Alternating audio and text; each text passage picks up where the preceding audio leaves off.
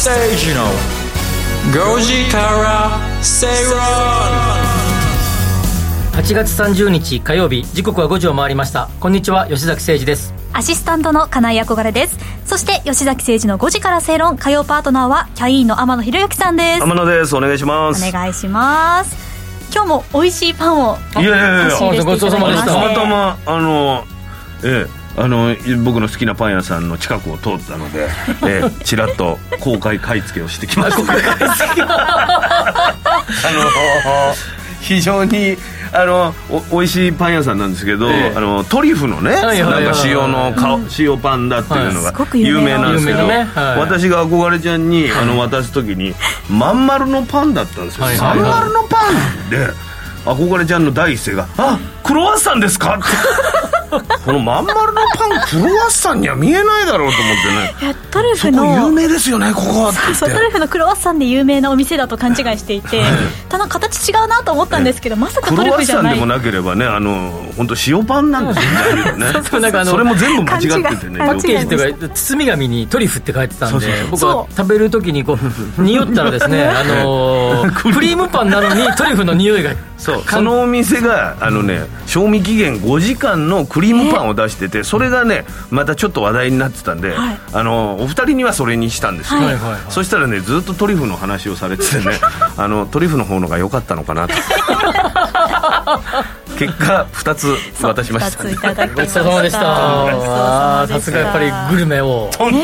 芸芸人界のグルメを。ね皆さんにお世話になって、食べたことないくらい美味しいあんパン？いやいやいやいやいや名古屋？俺は愉快なパン屋さんじゃないんですよ。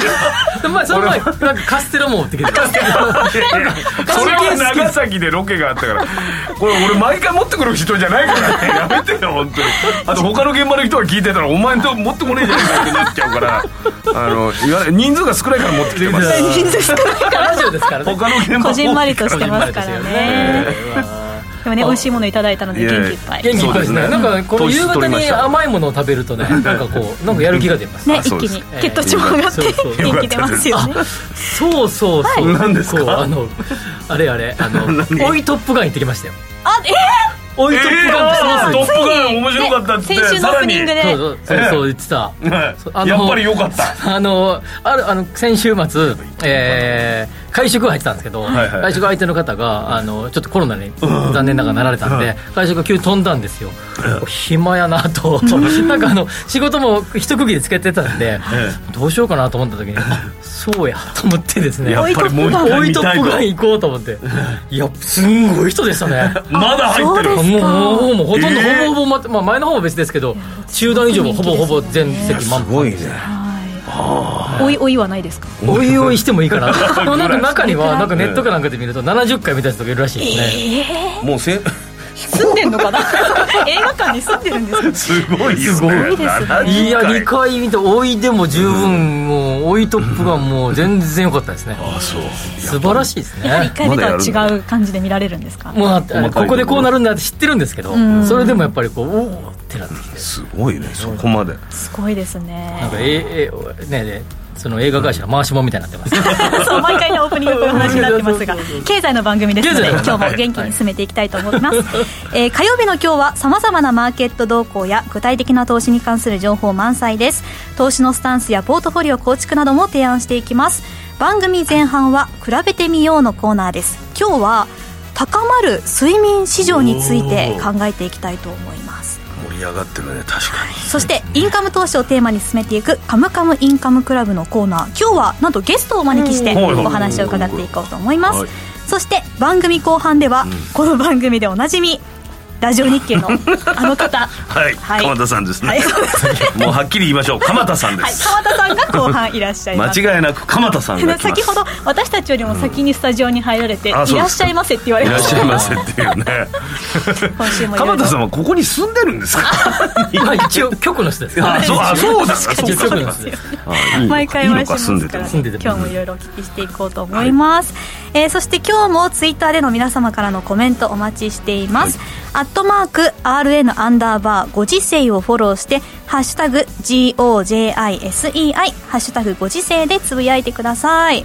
吉崎さんポッドキャストの方調子どうでしょうか？ポッドキャスト最近ちょっと不調ですね。あらまあ。のー復習が足りてませんねリスナーの皆さん。ああら。ぜひ。うんぜひ復習は ポッドキャストでしていただいて、はい。えーポッドキャストは結構あのあれなんですよ。あの新規登録がこうあるとランキングが上がるんですね。ああいつもの方々が聞いてくれるともちろんそれはそれで基礎表にはなるんですけどけども、新規票がですね少しこう新しい人が入入るってくると。とこうちょっとそれが加算されるらしいという噂を聞きましたので そうなんですね。リスナーの中の皆さんの中でまだポッドキャスト登録がされてない方、今すぐ、ええ。えーポッドキャスト登多録お願分いしたいと思います今日あたり鎌田さんがもうすごい銘柄を教えてくれると思います。からもうそれを聞き逃した方々のためにそういうことですぜひポッドキャスト登録も忘れずには度聞いていただきたい火曜日にわちゃわちゃしてますから、特に火曜日ポッドキャストで、トリュフのパンの店もね最後まで引っ張ってね名前は言う。最後にご紹介する。大体わかる方はわかると思いますけどね。トリュフっていう話。だからねさあ番組進めていきましょう。この番組はロボットホームワオフード各社の提供でお送りします。吉崎誠二の5時から正論。この時間は比べてみようのコーナーです。今日取り上げる話題は高まる睡眠市場です、えー健康食品や医薬品などを製造販売する株式会社ファインが男女500人を対象に睡眠の質に関する意識調査を実施したところ年収1000万円以上の2人に1人が睡眠の質にこだわっている、また仕事ができる人ほど睡眠の質を大切にしていることが明らかになりました、ね、やっぱりコロナ禍で健康への意識より高まっている方、ねうん。多いと思いますけども、うん。やっぱり睡眠って大事だよねっていうことですよね。よく言うのがねだって生きてるうちの3分の1は寝てるわけですからその寝てる市場にねやっぱりちょっといかに深いちゃんとした睡眠をとるかっていうことは大事はね質の大事でしょうね。高さ気になりますがお二人どれくらい普段寝てますか？僕でも6時間7時間ぐらいですかね。僕も同じような感じ。7時間プラスマイナスって感じかな、15分ぐらいのイメージですかでもね結構しっかり。うーんそうね。うん。まあ仕事でロケとかそういうのはもうロケバスとかでしょ。そういうのはねやっぱ俺意外に寝れなかったりとか。あと昼寝しちゃうとね夜寝れないとかね子供みたいなところあります。よ僕もすごく思いますよ。全く同じで、移動中は基本的には寝ないですねそれで原稿書いたりなんか本読んで仕事しようと思ってまあそこが偉いです。僕は移動して寝ないけど何もしてない。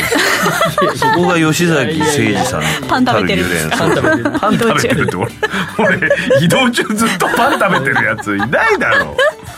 でもねやっぱり寝るからにはうん。睡眠の質って高めたいなって思いますけどそうね。なんかこだわってますあのね僕はあのだからずっとあのベッドとかああいう布団が合わないなと思ってたであの別にコマーシャルでもなんでもないんだけどエアウィーヴあるじゃないですか、はい。あれがねあの本当にちょうどあってで、はい。うちが地元が愛知県岡崎市なんですけど、はい。はい。隣の町の釣り具屋さんが作ったんですよ、俺釣り具屋さんっていうかね釣り糸うん。のメーカーさんが。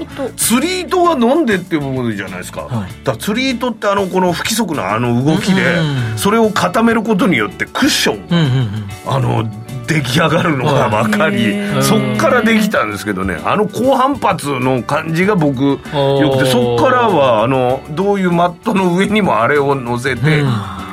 やってますね。乗せるだけでいいんですね。乗せるだけでいい。ねいややっぱり違うん僕もですね。ね似た感じ同じような感じでね僕は違うメーカーですね。テンピュールって。もう。テンピュールは逆にあのちょっとふわっうん。包み込まれる系で、うん。僕はもう枕も、うん。えーあの敷居も、えーベッドの上に引くこうね一枚のやつと、それと枕と抱き枕も、すべてテンピュールすごい。体に合わせてくれる感あじのそうそう僕大好きですね。もうそれ以外は絶対嫌ですね。エアウィーヴはね逆に押し返すぐらいの押し返感じすぐらい。うん、どっちが、まあ、寝返り打った方のがいいっていうと、あれ、どっちもあるでしょ。あと横向きで寝るか上向きで寝るかで違うみたいで。僕抱き枕してるぐらいですけど横あ、横横向き。横だ から別にいいんだ。背中当たってないから。そうそう。だから包み込まれたわけですよ。吉崎さんの意外な一面ちょっと吉崎さんが抱き枕し抱き枕使って横向いて寝てる想像してしまいますよね。テンピールの抱き枕最高ですよ。テンピあの素材でむにゅってなる。むにゅってなあるの感じが好きなんですよ。あのビンニューっていうあの あの耳たぶ的な。柱状になってるんですかそうです。もう完全なあの筒です。棒。棒。完全な太いそれ棒を吉崎さんやっがて自分の形にむにゅってなってくれる。んですいやもう最高です。もうそれぐらいと絶対寝れないですね僕。包み込むか反発するかって相性ですよね。真逆ですね。真逆。はただやっぱり我々の50おじさんのはい。夜の寝方よりも憧れちゃんの寝方でしょやっぱり。おっさんのことはどうでもいいんだと。そういうことですよ。憧れは何で寝てるんだっていうこと。私は本当になんてことないあの、なんでもない布団で。布団？布団で布団なの？引くの？ちゃんと。布団引いていて、しかもあの旦那さんと二人でシングル布団に寝てます、うんちょっとね最最終的になんか艶っぽい話だからラブラブだよってこと？シングル？の何の話で 自分で話して赤くなるのやめてくれる？違うあのシングル布団なんで？家がそんなに広くないから 待って待って、ちゃちゃんとした経済の話に戻る。そうなんです。あのその睡眠の質を高めるために皆さんどういうことを行っていますか？というアンケートではい。やはりあのストレッチなどの軽い運動自分に合った寝具の購入などは昔から言われていたんですがはい。プラスして最近ではサプリメントや食品ドリンクなどを取り入れるという方が増えているドリンクにね、うん。あのうう歌ってますよみんな。最高の睡眠のためにとかね、うん。質の高い。質みたいなこと言う。そうねね。うん、ヤクルトのなんとかとか、うん、そうそうそうそそうそうですよね。あとなんか寝る前にヨガとかピラティス的なやつとかストレッチ的なやつをする女子の方もいるんじゃないですか結構。そうですね。呼吸をあーそうか整えて高級ヨガ的な。うんそうですね。ね。ドリンクとかお二人は試されたこホとありますか？ットミルクみたいなの飲むとかね。そうですね僕結構左右飲みますよ寝る前に。左はい。右いいみたいですね、寝る前と。僕のもああもうキン俺はねもう氷のキンキンの炭酸が好きだからそれ飲んで寝ます。真逆。私も寝る前にあの思いっきりアイスコーヒー飲んでしまうんですけど。ダメでしょカフェインが、はい。デカフェじゃないんでしょ？それでも眠れてしまうので私は。ただねなかなか眠れないという方はね今サプリメントビジネスをされてる方で、まあ、リスナーの方多いと思うんで、あのいくつかあのやっぱりコツみたいなのがあるみたいで、はい。まあ、一つは寝る時間と起きる時間を、えー平日も休日も合わせていくっていう同じね。はい、うん。休日だから今日は寝ちゃうぞなんてやるとリズムが崩れるってこと、例えばもう11時半に寝て、えー6時半に起きるぞと必要な時間確保するぞみたいな形で。まあ、そういう形でルーティンにするっていうことが、まあ、コツの一つというふうにこう、まあ、よく聞かれるんです。僕結構これ重視していて、まあ、時々まあ飲んだりとかしてて遅くなる時ももちろんあるんですけど、まあ、なるだけこの時間寝てこの時間起きようみたいな感じは意識。そうするとやっぱりかなりこう仕事をする中で集中力。僕僕原稿書いたりとかも結構することも多いんでそうすると原稿書いてる最中にこれ眠たくなったらですね まずいじゃないですか、はいはいはい。まあ、そういうので睡眠の質ってやっぱりビジネスの、えーなんていうかなビジネスの質に直結するんじゃないかなと思いますので、うんうんうん。まさにそうですね。これってなんかその飲んでるその何かの栄養素がとか、あーそういうのが睡眠に効果があるっていうデータがあってそういうこと多分そうですよね、はい、あのそういうやつはそうです、ああとサプリもそうですよね、あと一方でアルコールを飲みすぎると睡眠の質が下がるっていうのはよく言われる話ですぎはね熟睡を妨げるっていうのがあったりとかするんで、私先日友人にミトコンドリアのうん。なんかエナジードリンクがすごくいいとかって勧められましたけどやっぱりなかなか眠れなくていろいろ試してみた。らそれが良かったって、まあ、人に、ね、相性もありますし個人差はありますけどぱりコロナ禍で不安材料もねいろいろと増えてますから。なかなか寝れないからどうやって寝ようって考えてより眠れなくなりそうですね、ね追い込まれちゃってね。ねそういう場合もありますよね、まあ、でもどういうだから僕はなんかあの多くの方々が寝ようと思って寝るのか、もうあのなんていうかなバタッとバタッとそうそうどっちなのかなっていつも思うんですよね私は寝た瞬間を毎日覚えてないです。恐ろしいよね。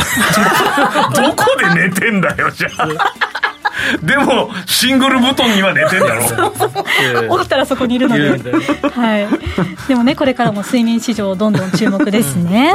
た だあの一つ言えるのは昔からこう睡眠時間って、えっとどんどんどんどん減ってきてるって言われてるん。ですよね、言われてますけど、まあ、一方でナポレオンは3時間しか寝なかったとかっていうねあの電気たけしさんもさんまさんもほとんど寝てないんじゃないかってもいうし、まあ、ねいろいろねそのどっちが正しいのかみたいなのはよくわからないけれども、ただなんか一方で限られた人生の中で、睡眠ねね寝まくっていいのかっていう気もするし。でも夢がすごい面白い夢見るんだったらいいんじゃないですか。それそれもねそれトップガン見てるのと同じじゃないあー確かに。夢の中でおいおいトップガンしてるかもしれないですよね。妄想してる人もいるからな、まあでも睡眠やっぱり人生の中で3分の1、そしてもしかすると年齢が上がってくればもっと長時間寝ることになるかもしれないことを考えたときに自分の中での睡眠のパターンみたいなものをまあなんか持ってた方のが。ですよね。いい感じがししますよね。うんそうですね。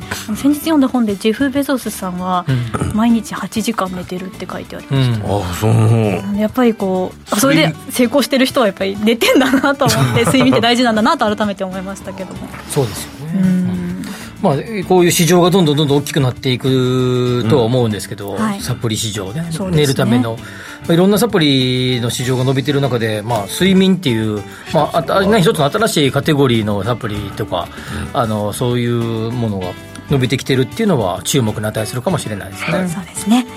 さあお知らせの後は「カムカムインカムクラブ」のコーナーです。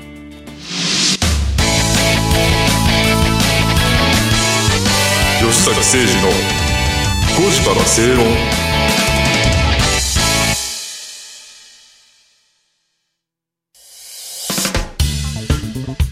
お聞きの放送はラジオ日経です。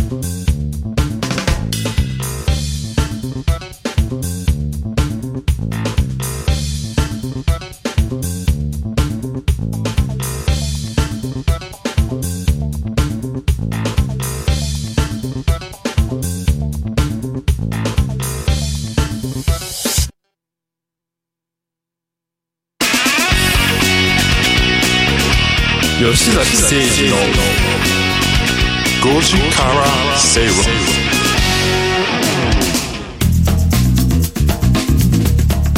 ラジオ日経吉崎誠二の5時から正論をお送りしています。この時間は「カムカムインカムクラブ」のコーナーです。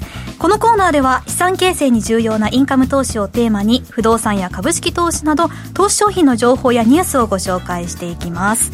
今日はゲストをお招きしています、ロボットホーム子会社の株式会社インカムクラブ執行役員コンストラクション部部長の堀江弘樹さんですよろしくお願いしますよろしくお願いします。堀江さん、はい。忙しいですか、おかげさまでありがとうおかございます。げさまで、そうですかゆっくり眠れていますか？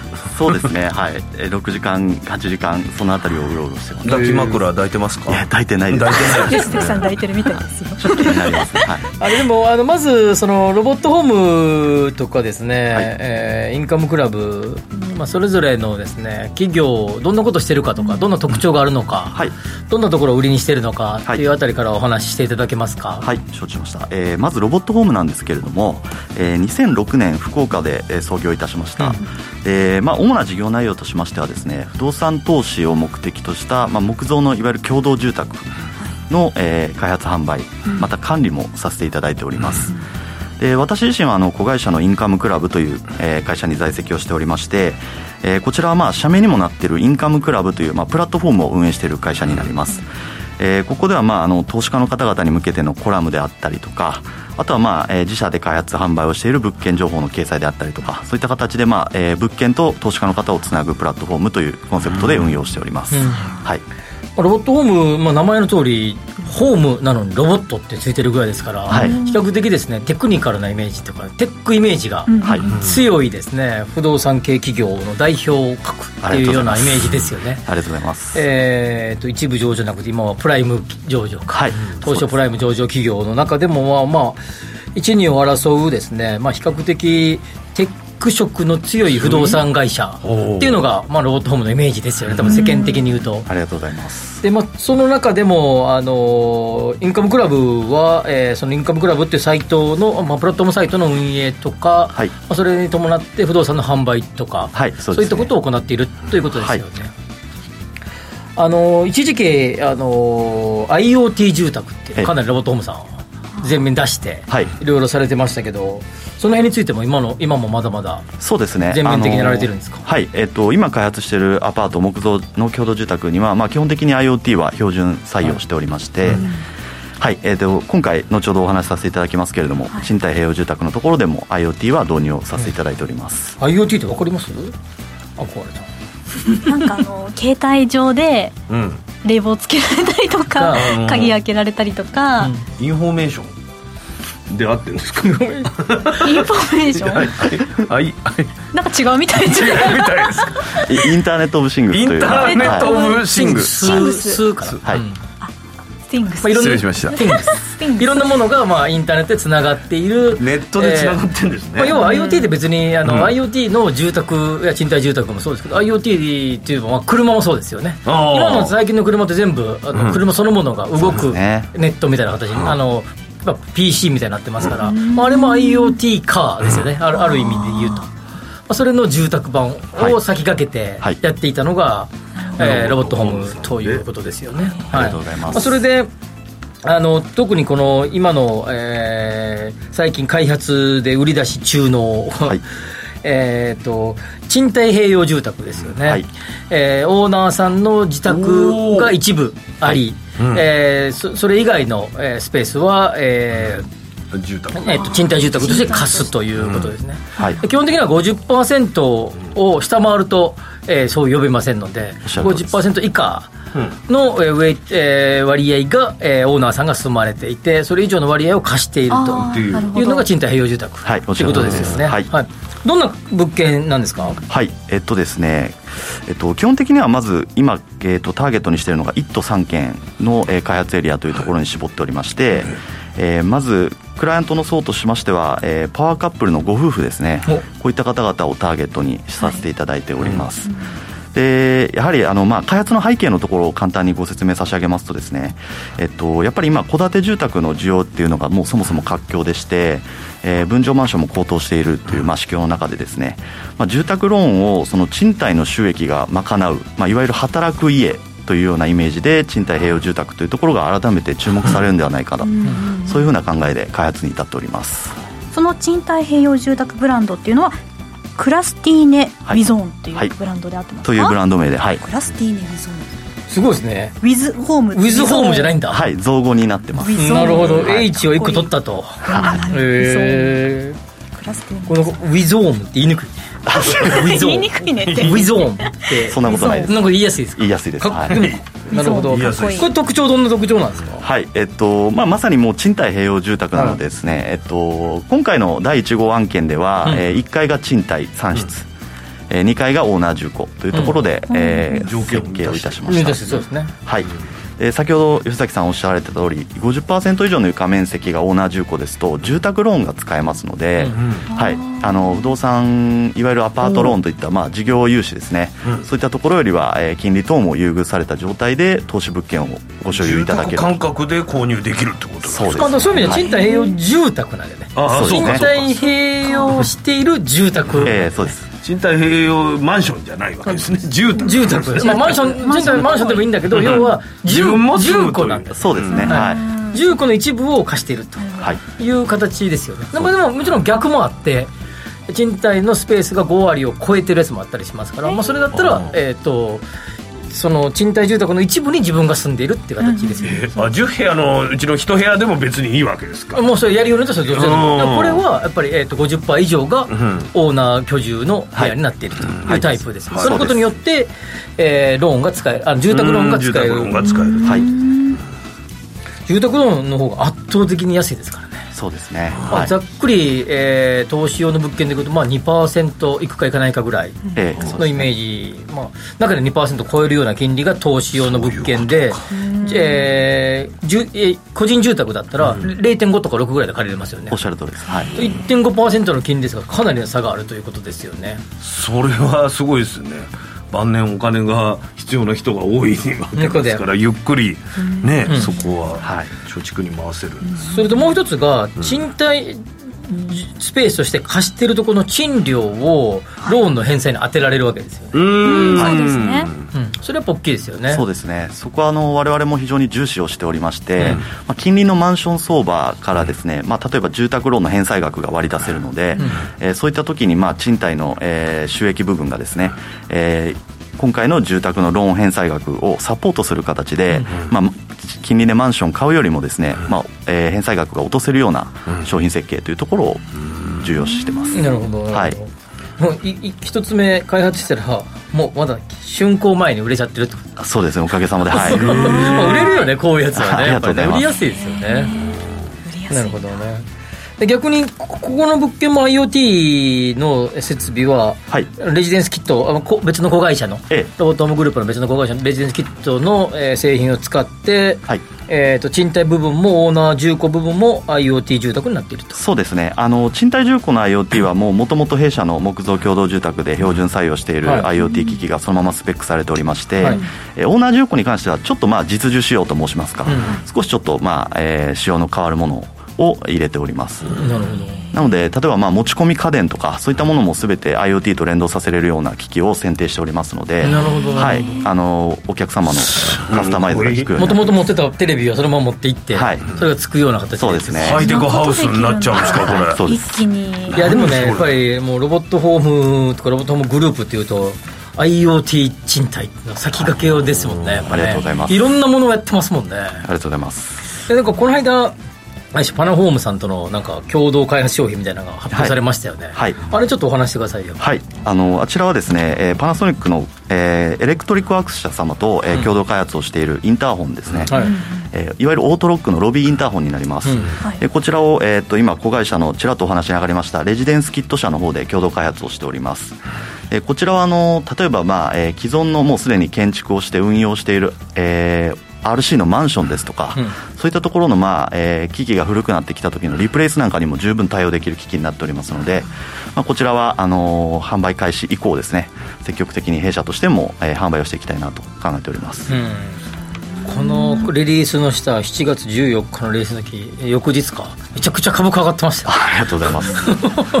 まあ、こういう大手の人となんか協力体制になるとそういう株価も反応があるんですね、の大手のもうパナソニックっていう、もうパナソニックグループでいっぱいねいろいろ持ってますからね、うん住宅も持ってますし、ね。まあ、そこへ導入されるんじゃないかっていう期待感とかですね、はいうん。普通に住宅を買われるのとこのじ自分の,、まあその住宅のローンを、えー住んでくれる人たちが払ってくれるような感覚があると、まあ、そっちの方がいいじゃないかって思う人多いと思うんですけど、これからやっぱりかなり需要そういうのが増えていくような流れになってるんですもともと賃貸併用住宅っていうのは結構あるっちゃあるよね。そうですね。はいちょっと郊外なんかに行くと、まあ、あるあの地主さんとかがですね建てられるやつが、まあ、このあのインあのロボトムさんとか今インカムクラブがやっているこの、えークラスティーネ・ウィゾーンはあの縦売り型なんだよね。そうです。はい。はい。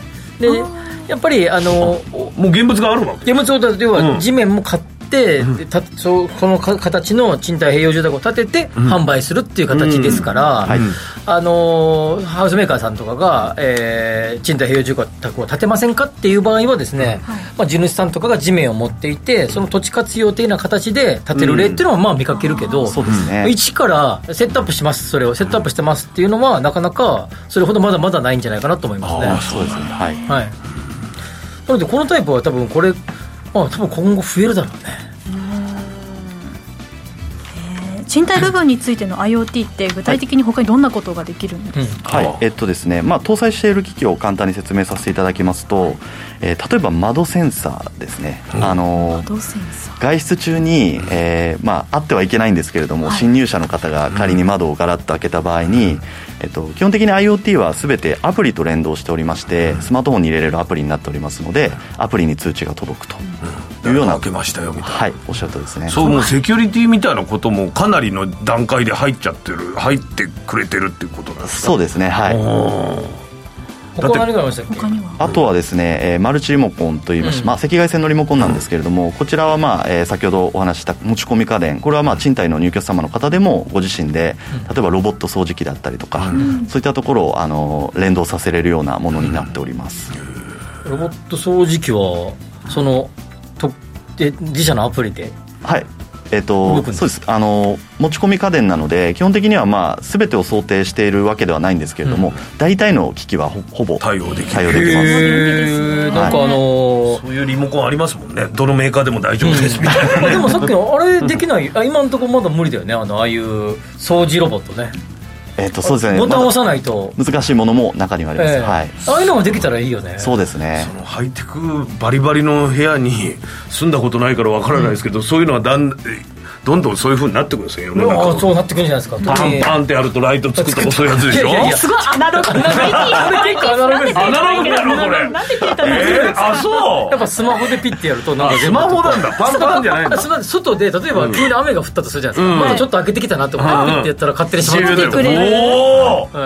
あとベッドに寝寝たまま、あのカーテン閉めに行くの面倒くさいなと思ったら、うん。ピッてやるとカーテンが勝手に閉まってくれる昔はさだって電気消すの面倒くさくて紐が長かったもんね。届くようにもうそれができるんスマホでね、そうですね。いやそういうのをだから普通に自分が住宅買ったらそれ全部自分でやんなきゃいけないのが、もうオプションじゃないけどそういうのがついてるってことセはットでついてるんです。で、ねそういうセキュリティ面も後々やんなきゃいけないところがもうついてるみたいな感じがあるわけですね。そうですね。はい。それ大きいですね。OK です。もうこれでももうロボットもの売りだからね。ありがとうございます。もう IoT 賃貸をずっと売ってきたんでやっぱそういう意味じゃそれの賃貸併用住宅も出てきたしまあいろんな形の IoT 住宅を広めていこうみたいな雰囲気になってきてますよね。そうですね。まあ、あの入り口の玄関のところとかねあのキーレスでね。そうですあらねそうなったら楽だもんね。ね。毎回カバンの中探してますからねね。鍵。ガチャガチャガチャガチャ全部取り出まだして鍵持ってんの？なんて言いたいよね。そういう時代になってるわけですもんねもうね。アレックス開けてみたいな感じそういうのそうねですよね。汗だくのまま部屋に入んないってことですもんそうねですね。クーラーがついて家るんですよ。の中が涼しいってことですもんね。なかなかで難しいよね。でもあの、僕も一個だけ照明器具だけ、はい。なんかこう自分のこうセットのパターンで、こうなったらこれが落ちるとかってセットしてやってるんですけど、はい。なかなかあのそれを一回最初に導入した時にそれ買って導入したんだけど やセットしてもらったんですよ、メーカーさんに。それを変更するの難しくて。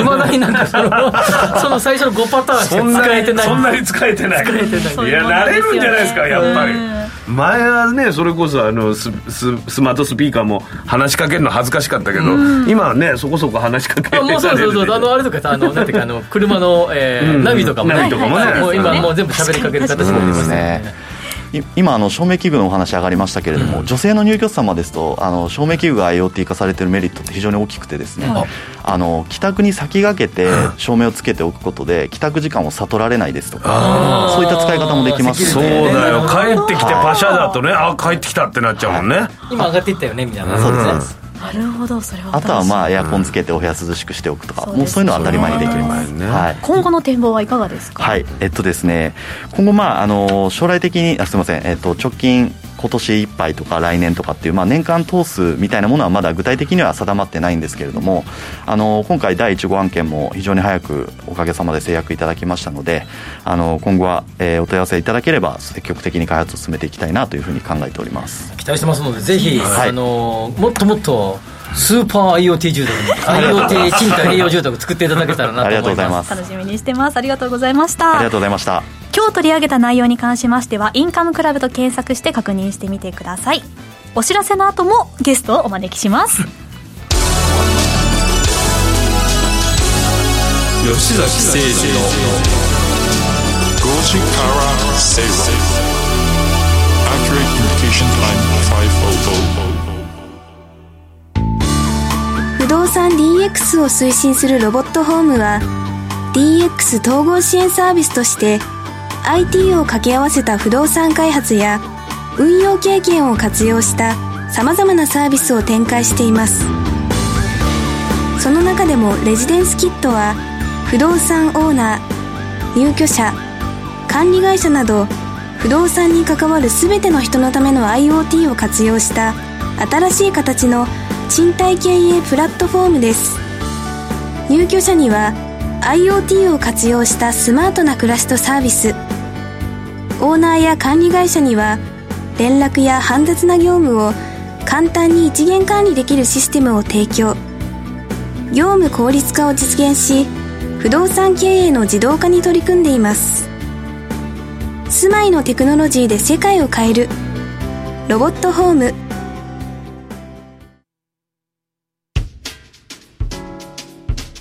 お聞きの放送はラジオ日経です。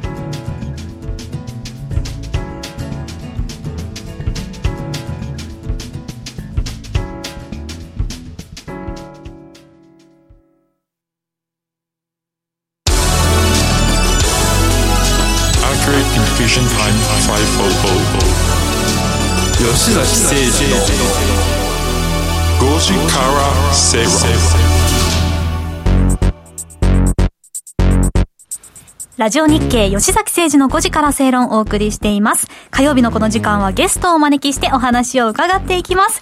お待たせいたしました。ラジオ日経鎌田記者です。お願いします。お願いします。お願いしますお願いします今日のテーマは、世界のこういろいろ荒れてる株式市場、ちょうどね、下げましたよね。アメリカで金曜日、昨日ね日本は日経平均昨日ですけど、アメリカでは金曜日、1000ドル以上下がってます。はっきり、はっきりしてますよね、金曜日にアメリカ株が下がった、で日本株は月曜日下がった、でも今日は上がった、だから世界からで見ると、日本株はアメリカより強いですよね、だってアメリカは月曜日も下がってるわけですから。さらに下がったんですね。でも最初にやっぱり敵の中身を知るということが必要になりますね、敵というのは要は下げた要因ですよね、はいはい。これもうはっきりしてますよね、あのジャクソンホールという場所での、えー FRB 議長の講演内容ですね、これで下げた、なんか問題がはっきりしてるっていうのは、僕、すごくね、あのいいと思うんですよ。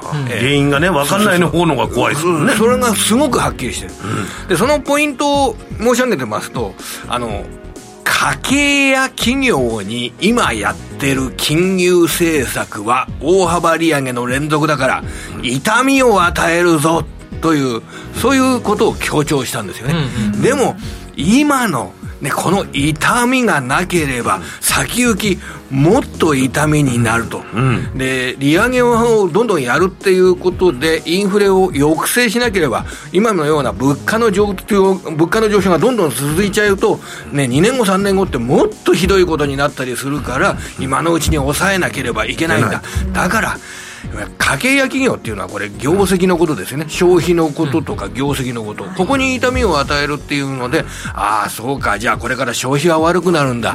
あの業績は悪くなるんだ。でそれ悪くなったとしてもインフレを抑えなきゃいけないから当分金融引き締めの状況が続くんだなっていう、ってみんなが思ったから反応した。それで株が、でも分かりやすい話ですよね、こ昨日日経平均がざっくり2.7%ぐらい下げて、トピックストピックスが1.7ぐらい下げられましたよね、アメリカの米株は金曜日ざっくり3点ちょっと3.2%ぐらい下がりましたよね。あれはい。でナスダックなんか4%下げてますよね、ええ。で要は日本、今日は戻した、今日300円ぐらい戻しました、日経平均はと、はいでアメリカは戻してませんという中ですよね。でやっぱりこうすると、まあ、日本株のまあ相対的強さみたいなのが見えましたよね。強いです、もうこれ確認したのが今週の収穫ですよね。ですよね、ええ前半もう昨日今日で、それ、なんとなくはっきりしましたよね。あのもうキーワードはん金利、うん金利ですね、もうこれ。あのアメリカはそこで金利が上昇して、えー、3.18%ぐらいまで昨日は長期債の利回りが上がって、もっとあのそれで2年間で償還されるはい。債券はもっと高くて3.5%近くになってるんですよ、すごい利回りですよ、今、はい。FX トレードのスワップなんかすごく高いんですよ、だからうん。あの2年間で3.5%も2年債は回るんですよ、やれ。だからこの金利は相当高い2年債、でこれは日本と全然違う。日本っていくら上がっても今0.25%しか10年債は上がらないんですよ、もうそれ以上上がるとこだとか日銀が買うから、ね。もう絶対そこからは上げないという絶対は言い過ぎかもしれませんけど、もうそういう政策をやってるわけですよ、それぐらいででそうすると日本の方が低金利の状態が続くし、日本人が日本円で資金運用するにあたってこれ毎度申し上げてる話ですけど配当利回りが例えば4%ある。で、えー10年債の利回りは0.25%よりも上がらないっていうと、やっぱり下がったところだと結構魅力があると、だから買われる。そうするとあまり下値がないという、それが確認されたんじゃないですか。ね。なるほどなるほど。ええ。一方で、ドル円が一時期139円をつけて、きえー今も138円30ぐらい、30銭ぐらいですよね。高いですね高いです。えで昨日も終わ、えー、とこの夕方喋ってた頃が138円台のもう後半ぐらい、まあ、ざくっと139ぐらいでしたけど、これ多分ドル円しばらく高いまま130 140円目指してもおかしくないようなそうですね。あのそれが株にどれぐらい影響してくるんですかね？これはあの株に対してはもう悪影響と捉えた方がいいと思います、うん。あのもうだって、金利が上がって、アメリカ株が下がって、それで金利が上がるっていうことで、ドルが買われてるとするのであれば、これ、ベースになってるのが、インフレの抑制で金融引き締めですから、それ株価にマイナスですから、基本的にはドル高、円安がどんどん進むってことは、マーケットに対しての悪材料という意識になると思います。ただ、比較的それ、世界の中で日本株は、今はあんまりそういう傾向ないんですけど、昔よく円安株高って、すごく目立ったじゃないですか。だからそのイメージがやっぱり少しは残っているので、えー日本株は世界の中で全体が下げるときにより下げにくい抵抗力が強い、こういう存在じゃないですかね。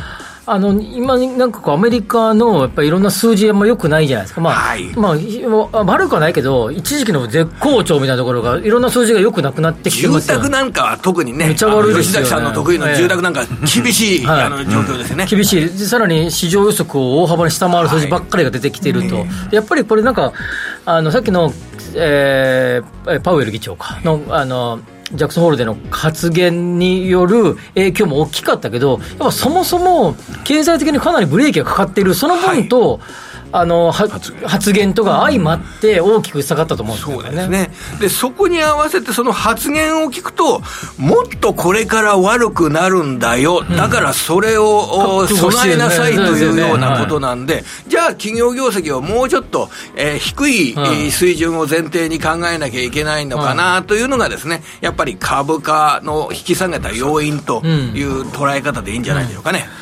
どんな銘柄がこれから日本株上がってきますかね、この後ここでですね。ここですよ、ここですよ。あの今日ホンダが高値なんですよ。有名ですね、自動車メーカーのホンダ、はい。ホンダ4年ぶりの高値。な、4年この4年間で一番高い値段じゃななんか好材料あったんですか？これね、あの、いや、電池の工場を作るっていうようなニュースはあるんですけれども、でも、ホンダが高値取ってるっていう、その株価を直視するのであれば、ホンダの自動車販売がこれから強くなっていくだろうと、もう、考えなきゃいけないんですよね、うん。だから株価が4年ぶり高値なんですから、でじゃあ、ホンダをじゃあそのまま買うかっていうと、ちょっとそれはあの悔しいので。で、こういうアイディア、こういうアイディア、ホンダ関係の自動車部品を供給している会社はどうかなと。なとで、はいこれで知識として覚えておくのが、はい。ホンダの大きな自動車部品会社3社と、えー日立の、えー自動車部品事業が統合されてるんですよ。で、そうすると、日立は、の自動車部品事業というのは、ホンダ向けに実は非常に強いというのが日立の自動車部品事業。それを考えると、あ、ホンダが4年ぶりの新高値。じゃあ、ホンダの自動車が売れる。じゃあ、日立。で、あの、日立と同じように、あの、原子力発電なんかに強い三菱重工などがですね、今日大幅高になってるんですよ。あの、原発市場が世界的に拡大するって。それで、同じような電力設備投資関連の日立は、まあ、いろんな事業をやってますけれども、まあ、原発、プラス、ホンダの自動車部品事業、こんな観点で、えー、どうかな、だからこれはね、発想。発想の問題ですね、まず強いものを見る、で強いものがなぜ買われているか、でそのそれという方向性に行くのであればどういう企業が、あ利益が増えるか。という、こんな観点でいかがでしょうか。うん。なるほど、えー。このホンダを買うと悔しいのででもここからでもどうやあの多分今週比較的いい数字が続きそうな雰囲気ですよね、なんかあのね。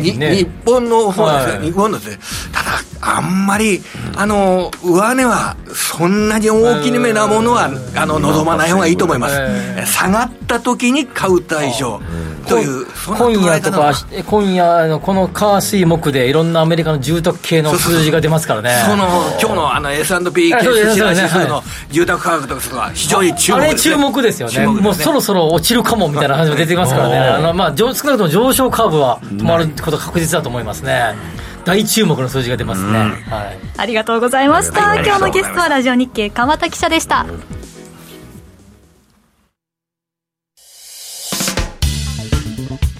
お聞きの放送はラジオ日経です。